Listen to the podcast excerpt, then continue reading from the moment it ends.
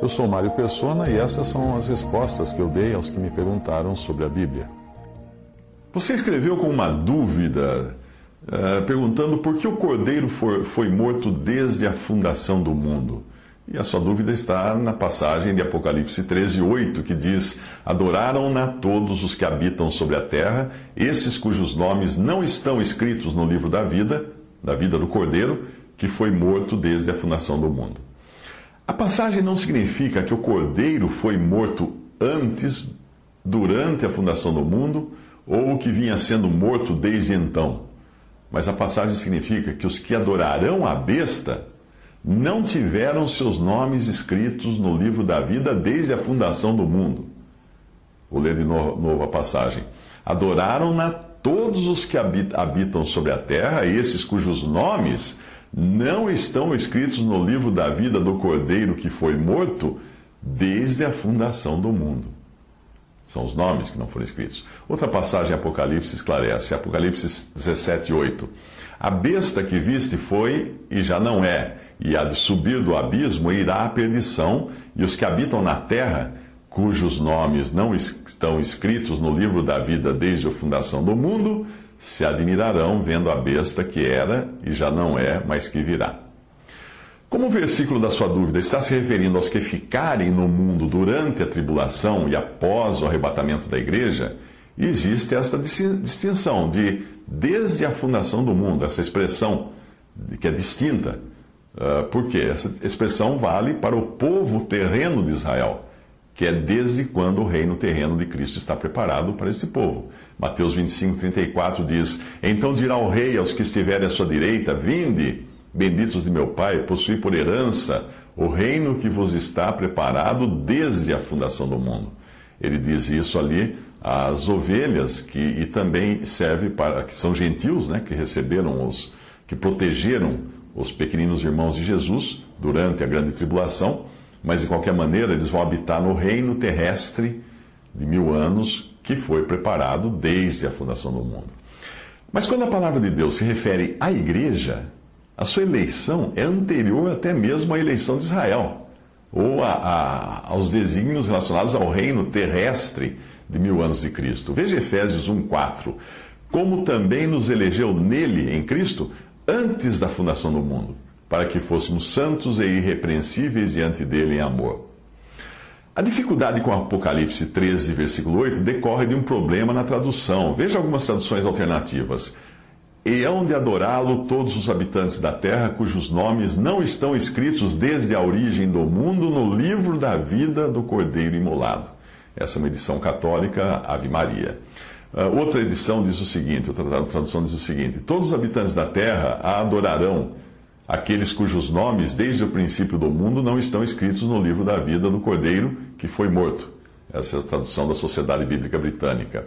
Outra tradução, então adoraram a fera, ou a besta, né? todos os habitantes da terra cujo nome não está escrito desde a fundação do mundo, no livro da vida do Cordeiro Imolado. Essa é a tradução da CNBB. É uma tradução católica. E todos os que habitam sobre a terra lhe prestarão culto todo aquele cujo nome não foi escrito desde a fundação do mundo no livro da vida do Cordeiro Imolado. Essa é a tradução, a versão de John Nelson Darby. Antes da fundação do mundo, Cristo foi preordenado como cordeiro que haveria de morrer, mas isso não aconteceu até que chegasse a sua hora. 1 Pedro 1, 19 a 20 diz: Mas com o precioso sangue de Cristo, como de um cordeiro imaculado e incontaminado, o qual, na verdade, em outro tempo foi conhecido ainda antes da fundação do mundo, mas manifestado nesses últimos tempos por amor de vós. Portanto, o Cordeiro não foi morto desde a fundação do mundo, mas foi conhecido antes da fundação do mundo e só manifestado há dois mil anos, quando João Batista declarou que ele era o Cordeiro, que Jesus era o Cordeiro de Deus. A sua morte ocorreu exatamente quando os evangelhos a descrevem, e não antes e nem depois. A eficácia do sangue do sacrifício de Cristo, porém, ela é eterna, salvando a todos os que Deus havia eleito desde o princípio para a salvação em santificação do Espírito e fé da verdade, como fala em 2 Tessalonicenses 2,13. Os que morreram na fé antes de Cristo são salvos pelo mesmo sacrifício que aqueles que morreram depois.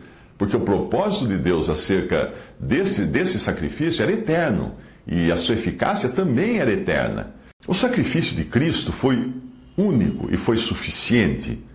Principalmente, você verá isso se reparar quantas vezes a Epístola aos Hebreus assinala que o sacrifício só ocorreu uma vez e não se repete jamais. Hebreus 7, 27. Que, são, que não necessitasse, como sumos sacerdotes, de oferecer cada dia sacrifícios, primeiramente por seus próprios pecados e depois pelos do povo, porque isto fez ele, fez Jesus, uma vez, oferecendo-se a si mesmo.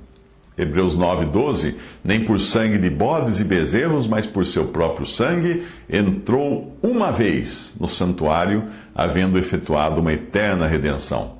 Hebreus 9, 26, de outra maneira necessário lhe fora padecer muitas vezes desde a fundação do mundo, mas agora na consumação dos séculos, uma vez se manifestou para aniquilar o pecado pelo sacrifício de si mesmo. Hebreus 9, 28, assim também Cristo, oferecendo-se uma vez para tirar os pecados de muitos, aparecerá a segunda vez sem pecado aos que esperam para a salvação. Hebreus 10, 10, na qual vontade temos sido santificados pela oblação do corpo de Jesus Cristo feita uma vez.